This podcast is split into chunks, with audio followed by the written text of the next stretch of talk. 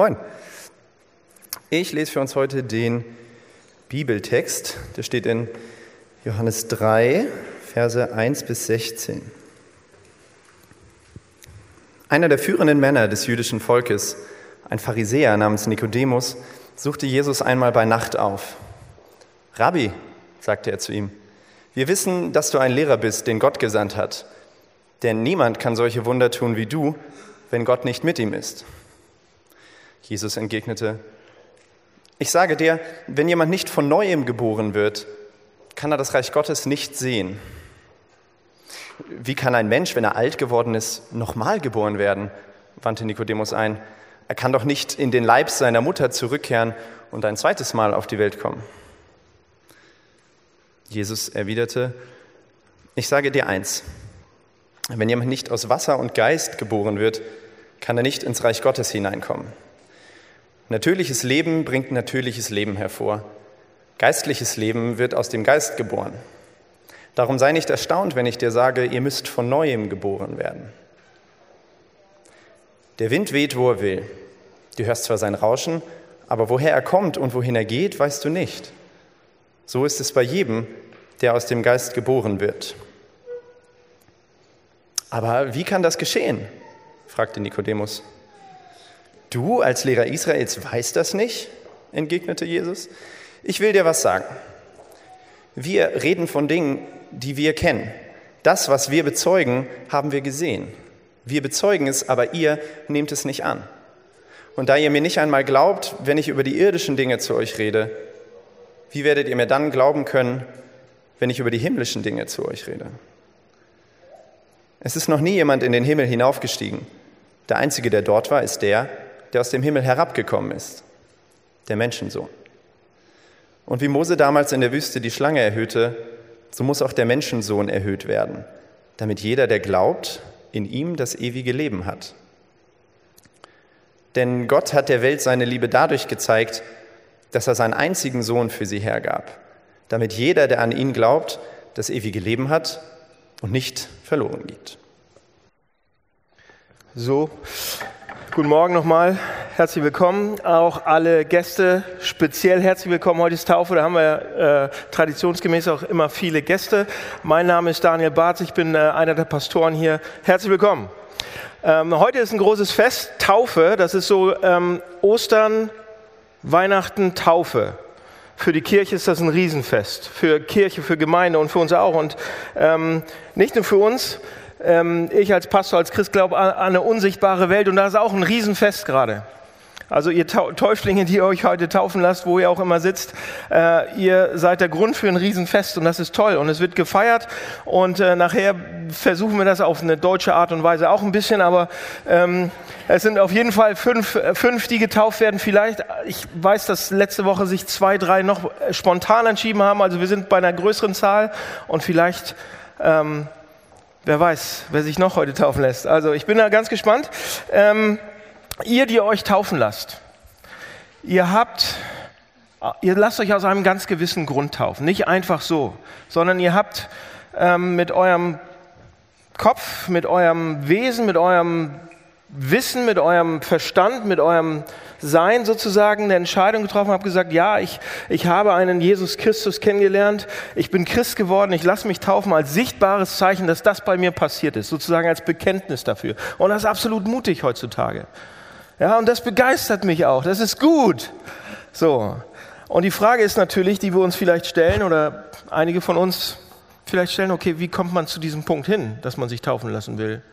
Oder dass man sich tauft, taufen lässt als Erwachsener, als gläubiger Mensch, als, als Mensch mit Verstand. Wie kommt man da hin? Ja? Wie, wie, was muss da passieren? Wie wird man eigentlich Christ?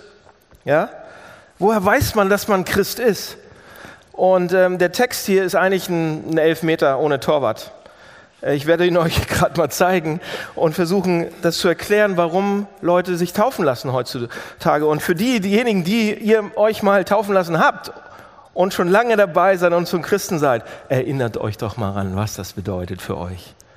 Ähm, ich für meinen Teil bin Pastor und arbeite in der Kirche und ich vergesse das jede Woche. Also für uns ist das, die wir schon lange Christen sind, auch interessant. Also was sagt der Text uns hier?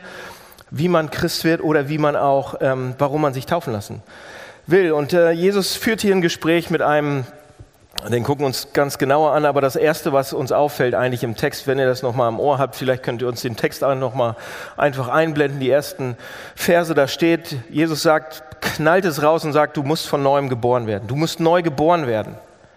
Und damit sind wir eigentlich mitten auch in unserer Predigtserie, weil Jesus ist derjenige, der sagt, ich kann dafür sorgen, dass du neu geboren wirst, ich kann neues Leben geben. Aber was heißt das genau, wenn er das sagt? Was heißt das? Ich kann, das, ich kann dafür sorgen, dass du neu geboren, geboren wirst. Und wir gucken uns halt diesen Mann an, Nikodemus, seine Fragen, seine Reaktion, seine Antwort, wie er mit Jesus umgeht. Und ich glaube, wir können eine ganze Menge lernen. Eine ganze Menge lernen darüber, was es bedeutet, Christ zu sein für uns heute oder warum man überhaupt dahin kommt. Also lasst uns zuerst mal diesen Nico, Nikodemus angucken. Ähm, wir hören von ihm, er ist ein alter Mann. Ja, das erste ist, ist ein alter Mann. Und man muss sagen, ja, er ist ein Mann. Das ist auch, spielt auch eine Rolle zu der Zeit damals. Und er war ein Mitglied des Regierungsrates damals. Establishment. Er war ganz oben angekommen. Da, muss, da war man bereits schon etwas älter ja, sonst wurde man da nie rein äh, berufen und so weiter. Und er war ein Mann, sonst wurde man da auch nicht reinberufen zu der Zeit damals. Und er war sehr erfolgreich. Er war wahrscheinlich sehr reich und ein sehr angesehener Mann, weil das bedingte sich. Ja, wenn du da drin bist, dann bist du angesehen und wenn, um da reinzukommen, musst du schon vorher angesehen sein. Und wir wissen aus anderen Geschichten, dass dieser Typ auch kein emotionaler Typ war, überhaupt nicht instabil oder irgendwie auf einer spirituellen Suche, überhaupt nicht. Das war ein Intellektueller, das war ein, ein Professor eigentlich. Ein, damals hieß das Schriftgelehrter. Der wusste ganz genau, ähm, der, der kannte sich mit allen Gesetzen aus, war ein Gesetzeslehrer, war ein, ein, man könnte sagen, ein Jurist heute. Oberste Kategorie, Establishment, ganz oben an, angekommen. Und er hatte da sein Leben im Griff und er war eigentlich auch zufrieden, der brauchte nichts mehr, wissen wir. Und er kommt also zu Jesus, nicht weil er Hilfe braucht, er braucht keine Hilfe, sondern weil er diskutieren will, weil er ihn kennenlernen will. Ja, und wir wissen über diesen Mann, dass er ein Pharisäer war, was so viel bedeutet. Der war moralisch und ethisch absolut integer, über jeden Zweifel erhaben. Ja, der, der, hat, der, der, der, der war nicht nur ein Gutmensch, sondern er war absolut moralisch überdurchschnittlich in jeder Beziehung. Das war, das, war, das war das, was ihn ausgemacht hat, worauf alle drauf geachtet haben. Also, und er war ein Professor, er hatte sein PhD und alles, er war gebildet, er war gelehrt, er war angesehen, er war, er war ehrgeizig. Das war dieser Mann. Und er kommt trotzdem zu Jesus und Jesus ist ein Zimmermann, ein Handwerker keine akademische Ausbildung, gar nichts. Und die beiden treffen sich. Jesus hatte keine Karriere, war kein Rabbi und so weiter. Und er stellt sich, aber dieser gehobene Mensch stellt sich mit Jesus auf eine Stufe und lässt sich zu dem jungen Wilden sozusagen herunter.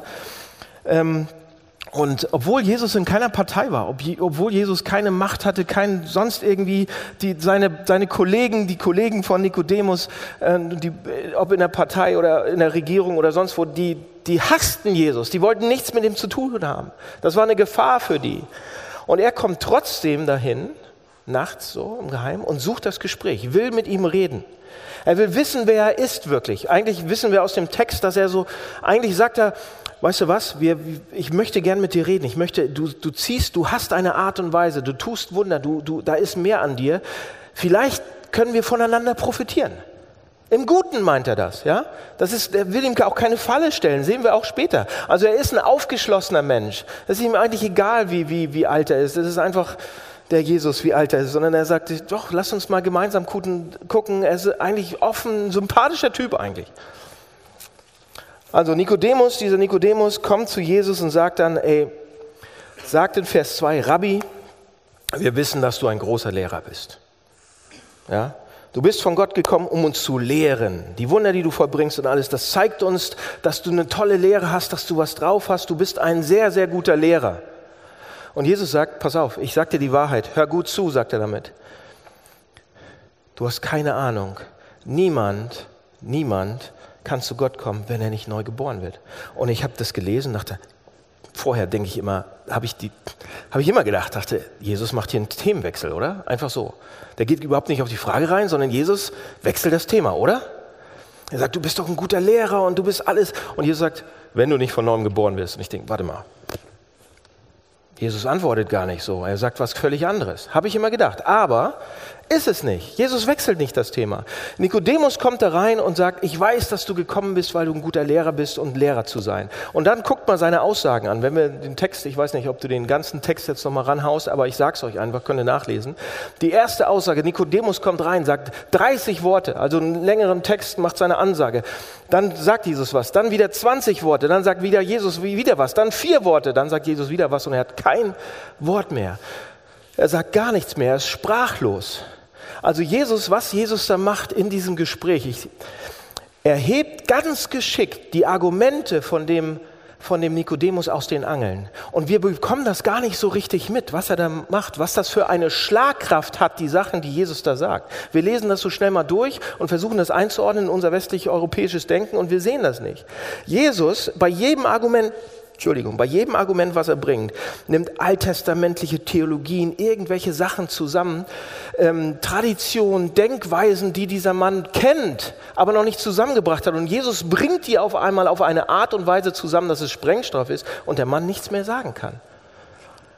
Sie machen ihn sprachlos. Und am Ende des Kapitels lesen wir, dass Nikodemus nichts mehr zu sagen hat oder nichts mehr sagt, sondern nur noch zuhört. Warum? Und Nikodemus sagt am Anfang, ja, weißt du, im Grunde genommen bist du ein guter Lehrer. Und Jesus sagt, im ganzen Rest des Abschnitts eigentlich, wenn du glaubst, dass ich ein Lehrer bin, hast du nichts verstanden. Wenn du das glaubst, hast du keine Chance, neu geboren zu werden oder neu anzufangen. Ja? Er sagt, ah, du bist ein guter Lehrer, du bist gekommen, um uns zu lernen. Und am Ende, ja, du bist, er sagt sogar, du bist von Gott gekommen, um uns zu lernen, Jesus.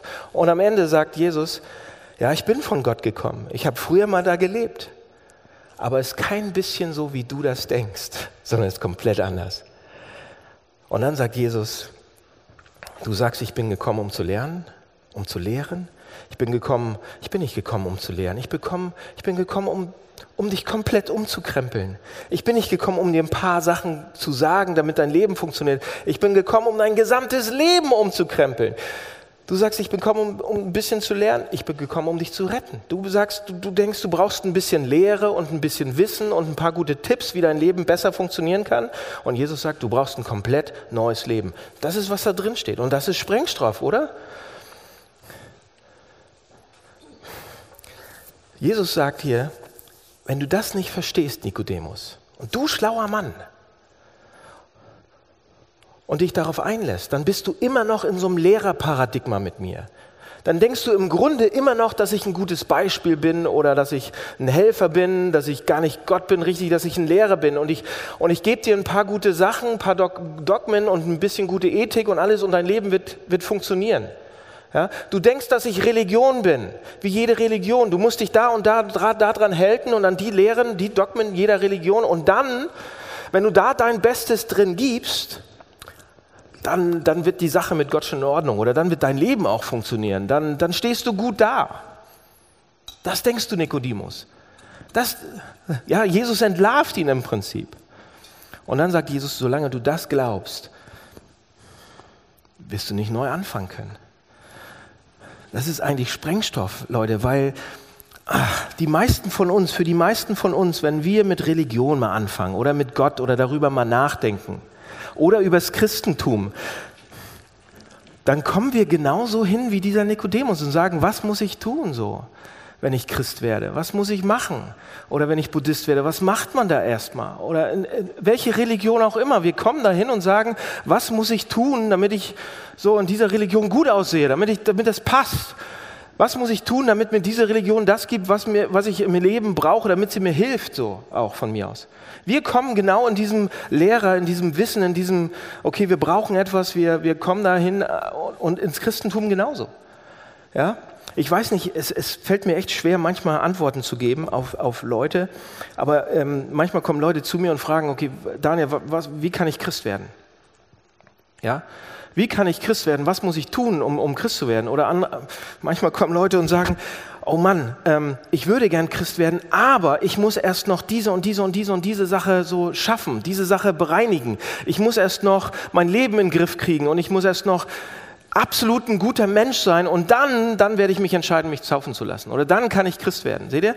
Im Prinzip machen wir alle die gleichen Sachen oder wir, wir kommen zu einer Sache und, wir kommen zum Christentum oder zu jemand anders und sagen, okay, was muss ich tun, was kann ich tun, was soll ich tun, wenn ich dann Christ werde, um, damit die Sache gerade läuft. Ja? Und dann denken wir sogar, okay, Jesus sagt, ich kann neu anfangen bei ihm. Und dann denken wir, okay, ich hör, muss dann mit dieser einen Sache aufhören und eine andere Sache anfangen. Ich muss mit, ähm, was weiß ich, ähm, wenn ich vorher ganz viel Geld verdient habe, dann darf ich jetzt nicht mehr so viel Geld verdienen oder es darf mir nicht mehr so wichtig sein. Oder wenn ich vorher gelogen habe, dann tue ich es jetzt nicht mehr. Wir denken, das ist, was, was Christsein bedeutet, was neue Geburt bedeutet. Ich muss irgendwas anders machen. Ich beende das eine, ich werde das eine beenden und dann werde ich was Neues anfangen. Aber Leute, das ist ein Fehler. Die ganze Geschichte sagt mir, wenn ihr so das Christentum denkt, dann ist es falsch. Das stimmt nicht.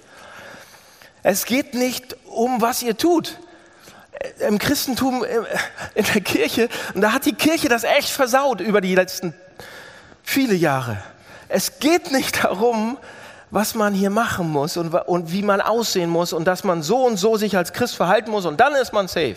Das ist theologischer, was sage ich denn jetzt? Ein ganz schlimmes Wort. Ja? Das ist auch sonst alles andere. Das ist nicht in Ordnung. Das ist falsch. Also im besten Fall ist es ein Fehler in der Denke. Und Nikodemus kommt genauso zu Jesus, will mit ihm reden und Jesus sagt, wenn du nicht von neuem geboren bist. Und wir denken, okay, was bedeutet das? Was bedeutet das? Okay, ich muss neu anfangen, irgendwie neu anfangen, aber was muss ich dann machen?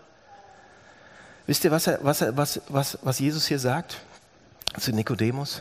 Nikodemus, du Mann, der du alles richtig gemacht hast dein ganzes Leben und echt eine gute Stellung hast, nichts, was du jemals getan hast, gesagt hast, zählt. Zählt hier im Moment. Du musst am ersten Tag anfangen. Du musst von vorne anfangen, mit mir.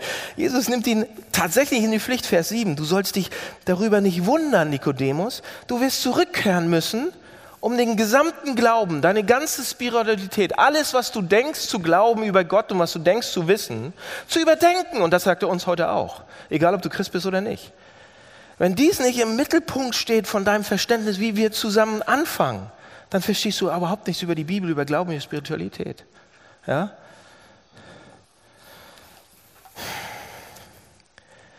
Nikodemus, es geht nicht darum, was du jemals gemacht hast sondern es geht darum, was ich machen werde. Nikodemus, wenn du mit Gott rein in, in, in, in Kontakt kommen wirst, geht es nicht darum, wer du bist, was du gemacht hast, was du gemacht wirst. Ob du böse bist oder gut bist. Ob du alles richtig gemacht hast jemals oder ob du der dreckigste Verbrecher bist.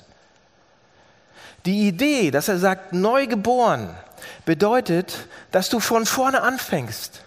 Das ist interessant, weil hier wird uns in Vers, äh, Kapitel 3 wird uns so ein ganz, ganz toller Mann vorgestellt. Kapitel 4 wird uns eine Prostituierte vorgestellt, die mit Jesus auch neu anfängt.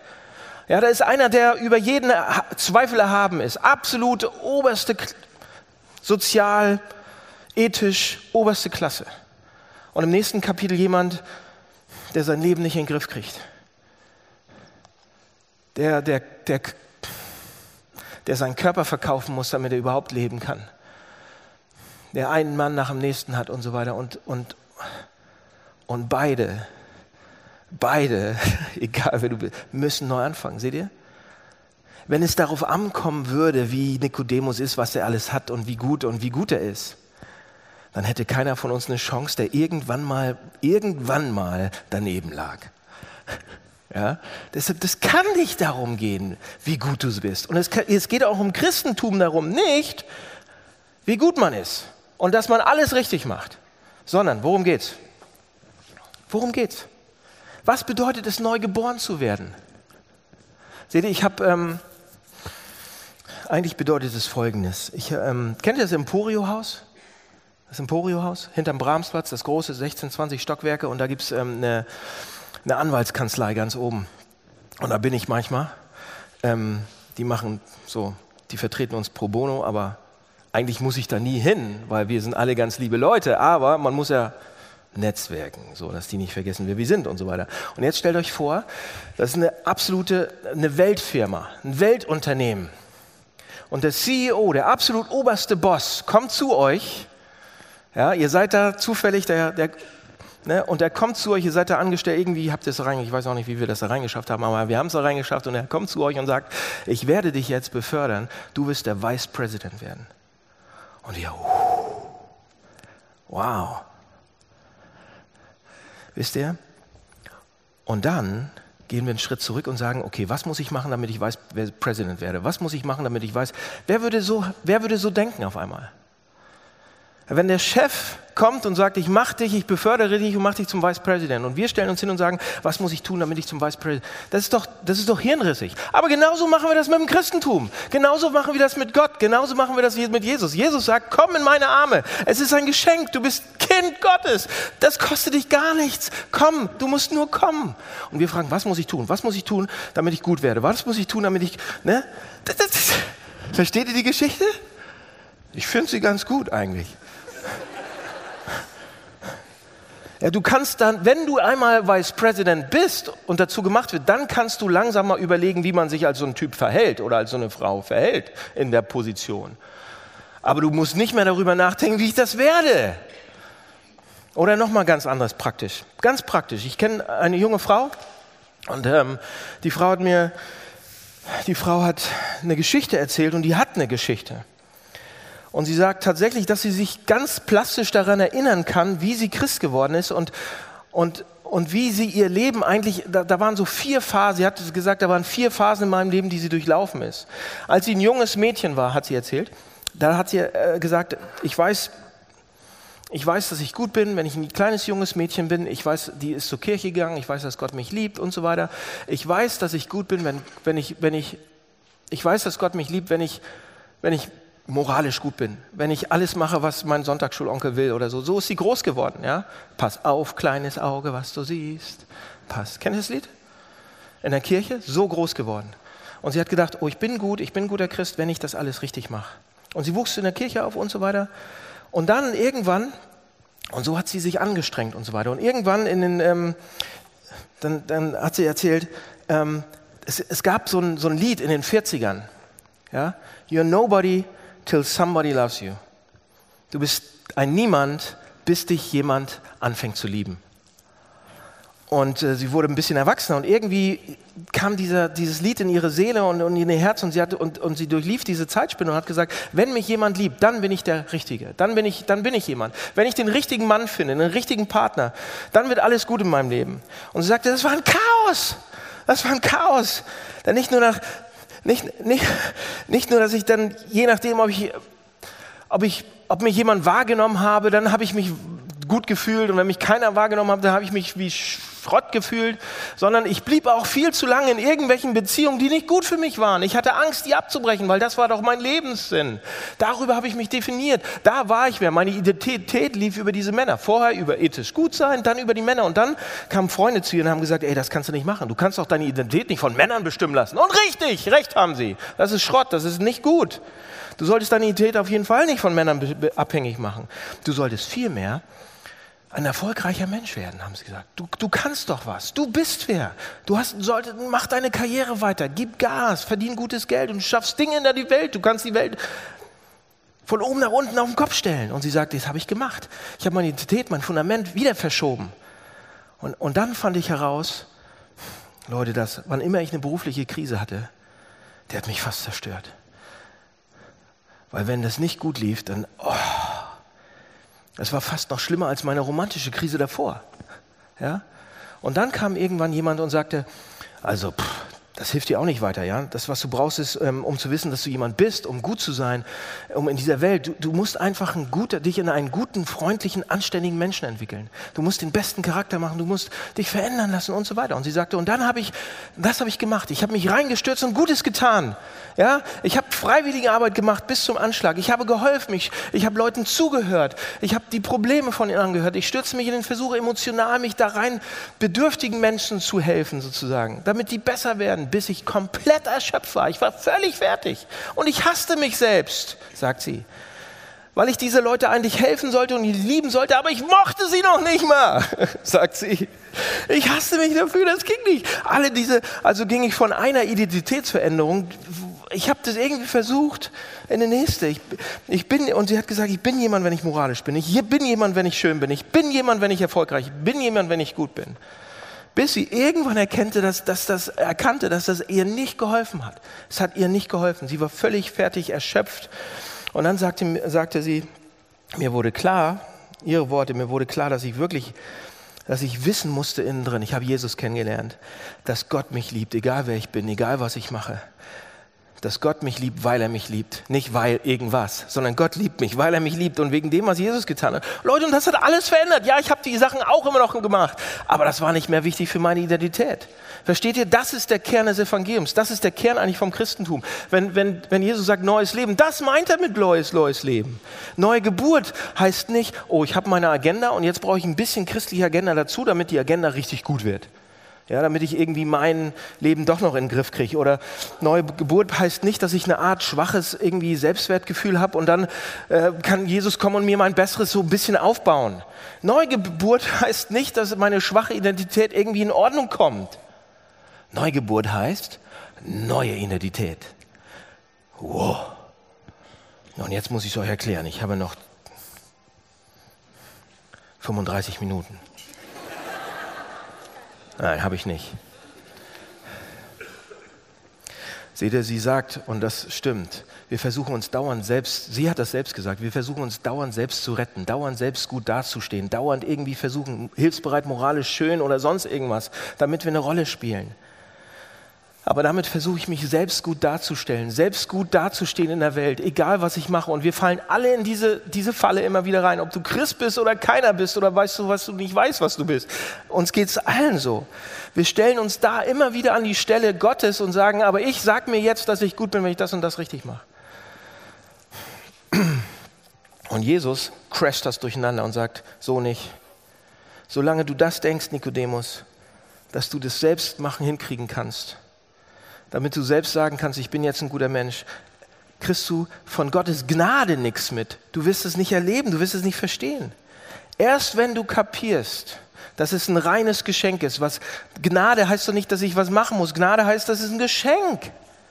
Also das Erste, was wir eigentlich tun müssen, wenn wir Christen werden oder wieder Christen werden oder heute vielleicht, ihr seid lange Christen dabei, zu sagen, um Christ zu sein, ja, um umzukehren, ist vor Gott zu gehen und um Entschuldigung zu bitten, einfach und zu sagen, weißt du was, ich sehe, ich habe es versucht, mich selbst zu retten mit allen möglichen Sachen und ich habe aber ich habe es nicht geschafft. Ich brauche dein Geschenk. Gib's mir. Das ist Gnade und das verändert alles. Das ist der Kern dieser Kirche. Gnade verändert alles. So, wie kann das sein, aber dass das alles verändert? Seht ihr hier in, im Text, ich weiß nicht, ob du das mit der Schlange nochmal hinkriegst, ich erkläre es jetzt nicht, das ganze Ding, aber Jesus ich habe gesagt, Jesus nimmt ein paar Argumente aus dem Alten Testament von woanders und dann erklärt er Nikodemus Nikodemus fall, fallen die Fischschuppen von den Augen und er denkt, meine Güte. Ja, und dieses, dass Jesus sagt, in, in, ähm, so wie Mose die Schlange in die Wüste hochgehoben hat und alles, das ist, das ist ein Hinweis auf Folgendes. Was bedeutet das alles? Was bedeutet Gnade? Was bedeutet Neugeburt? Und pass auf, ich versuche es zu erklären. Ich habe ja drei kleine Töchter. Ja? Und die sind acht, sechs und zwei. Und ich war bei jeder Geburt dabei. Und bei einer von denen, die ist mir so quasi fast tatsächlich auf den Schoß gefallen bei der Geburt. Ich erkläre nicht die Details, dann wollt ihr nachher nicht mehr, die ihr noch keine Kinder habt und so weiter. Deshalb, was ich aber sagen will, ich war so dicht dran und das war so schön, das war so dicht. Und alle drei, als sie herauskamen, waren nicht besonders glücklich. Keine von denen hat mich angelacht sofort. Überhaupt nicht. Ja? Ich bin sicher, das war auch nicht einfach für die. Das war traumatisch und da gibt es Untersuchungen und so weiter. Das war sehr schwierig. Aber ähm, Jesus sagt damit, wenn er von neuer Geburt spricht, dass wenn man Christ wird, das ist nicht IT-Dati Sonnenschein, das ist nicht einfach Sonne, Sonne, Palm, Strand und super, sondern das ist hart. Der Punkt ist, aber hier, was Jesus damit sagt, er macht ja die Geschichte und sagt, der Punkt ist, Leute, man wird doch nicht selbst geboren, man wird selbst geboren, aber man gebiert ja nicht. Der Punkt ist, dass meine Töchter nicht die ganze Arbeit machen mussten bei dieser Geburt. Versteht ihr das? Die mussten nichts dazu tun eigentlich. Die wurden nicht geboren durch ihr eigenes Mittun oder durch ihren Schmerz oder sonst was. Sie wurden durch den Schmerz und durch die Wehen von jemand anderem, nämlich ihrer Mutter, geboren und in die Welt gesetzt. Seht ihr, und eines der Probleme, was wir heutzutage haben, ist, dass wenn, wenn Jesus versucht, diese Metapher noch ein bisschen besser zu erklären und zu vermitteln, dass wir heute in einer Welt leben von PDAs und Betäubungsmittel. Und wenn ihr jungen Männer noch nicht wisst, was PDA ist, das wusste ich auch nicht, Dann lasst, fragt irgendeine Frau, die weiß es. Okay? Lass mal. Ob der gut war, weiß ich jetzt nicht, aber ähm, wir leben in dieser Zeit und es, es geht nicht mehr so. Wenn Jesus diese Geschichte erzählt, heute ist das relativ sicher, kann sogar schmerzfrei werden. Aber wir müssen uns daran erinnern, wenn Jesus die, als Jesus die Geschichte erzählt, von neuem geboren werden, der lebte in einer Zeit, in der niemand das Licht der Welt erblickte, niemand in die Welt geboren wurde, es sei denn, jemand liebte ihn so sehr, dass man nicht nur absolut gewaltige Schmerzen und Leiden in Kauf nahm, sondern auch sein Leben aufs Spiel setzte. Das war damals so. Vielleicht habt ihr es noch am Ohr. Natürlich sind viele, viele Mütter sind bei den Geburten gestorben. Man ist da nicht einfach so durchgekommen und dann waren 15 Ärzte um einen rum und alles. Viele kleine Jungen und Mädchen wurden in die Welt hineingeboren und die Mutter starb. Wisst ihr, was Jesus mit dieser Geschichte sagt? Warum benutzt er diese Metapher? Oh meine Güte, lass uns mal drüber nachdenken. Er sagt, wenn man ein neues Leben bekommt, dann nur durch den Schmerz und das Leiden eines anderen. Eines Menschen, der nicht nur sein Leben riskiert, sondern der sein Leben gegeben hat. Jemand, der ans Kreuz gegangen ist, um zu sterben und, nicht, und, und absolut nicht nur körperliche Schmerzen und Leiden erträgt, sondern ewiges kosmisches Leid und Schmerzen ertragen muss. Und das ist der Grund, Leute, warum Jesus später in, Johannes 16, ein paar Kapitel später nachdem, sagt er, und die Kommentare sind sich einig, da sagt Jesus, in kurzer Zeit werdet ihr mich nicht mehr sehen, zu seinen Jüngern. Ich werde gehen und ich werde sterben. Und dann sagt er, eine Frau, die ein Kind zur Welt bringt, hat Schmerzen, weil ihre Stunde gekommen ist. Aber wenn ihr Baby geboren wird, vergisst sie die Qualen wegen ihrer Freude, dass sie ein Kind geboren hat. Also wenn Jesus über seinen Tod spricht, ja, dann, dann, dann spricht er davon, dass er die Mutter ist.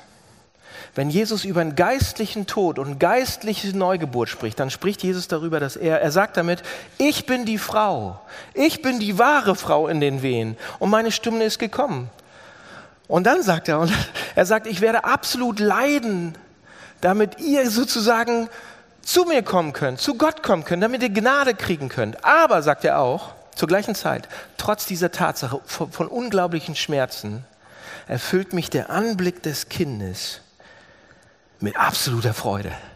Das heißt, ja, ich tue alles für euch. Ihr müsst nichts dazu tun. Das ist Gnade.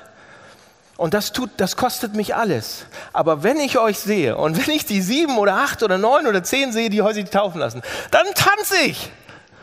Dann freue ich mich wie, wie niemand anders. Kosmische Freude. Und Leute, glaubt mir, ich habe das auch gesehen. Meine Frau, die war aus dem Häuschen, als sie die Kinder gesehen hat. Unglaublich. Und Jesus sagt, das ist nur ein, ein, schwacher Ausdruck davon, wie ich mich freue, wenn jemand zu mir kommt. Wenn ich jemand neues Leben schenken kann. Wegen dem, was ich am Kreuz getan habe. Wegen meinem Leiden, wegen meinem Schmerz. So, und Leute, das ist der Kern des Christentums. Er sagt, ich bin derjenige, der in den Wehen liegt. Nikodemus, versteh das doch. Ich bin derjenige. Und du kannst wegen mir neues Leben bekommen. Solange du das nicht siehst, wird es schwierig. Und letzter Satz, das mag beängstigend sein. Ihr könnt schon nach vorne kommen hier. Komm mal nach vorne. Das mag beängstigend sein, dass man sagt, oh Mann, wenn ich Christ wäre, werde, muss ich dann dies oder das tun? Nee, nee, nee, nee, das dürft ihr nicht fragen. Ihr müsst sagen, wenn ich mein Leben Jesus Christus gebe, wenn ich bereue, ich, ich wollte selber gut sein und auf Gottes Gnade mich allein verlasse.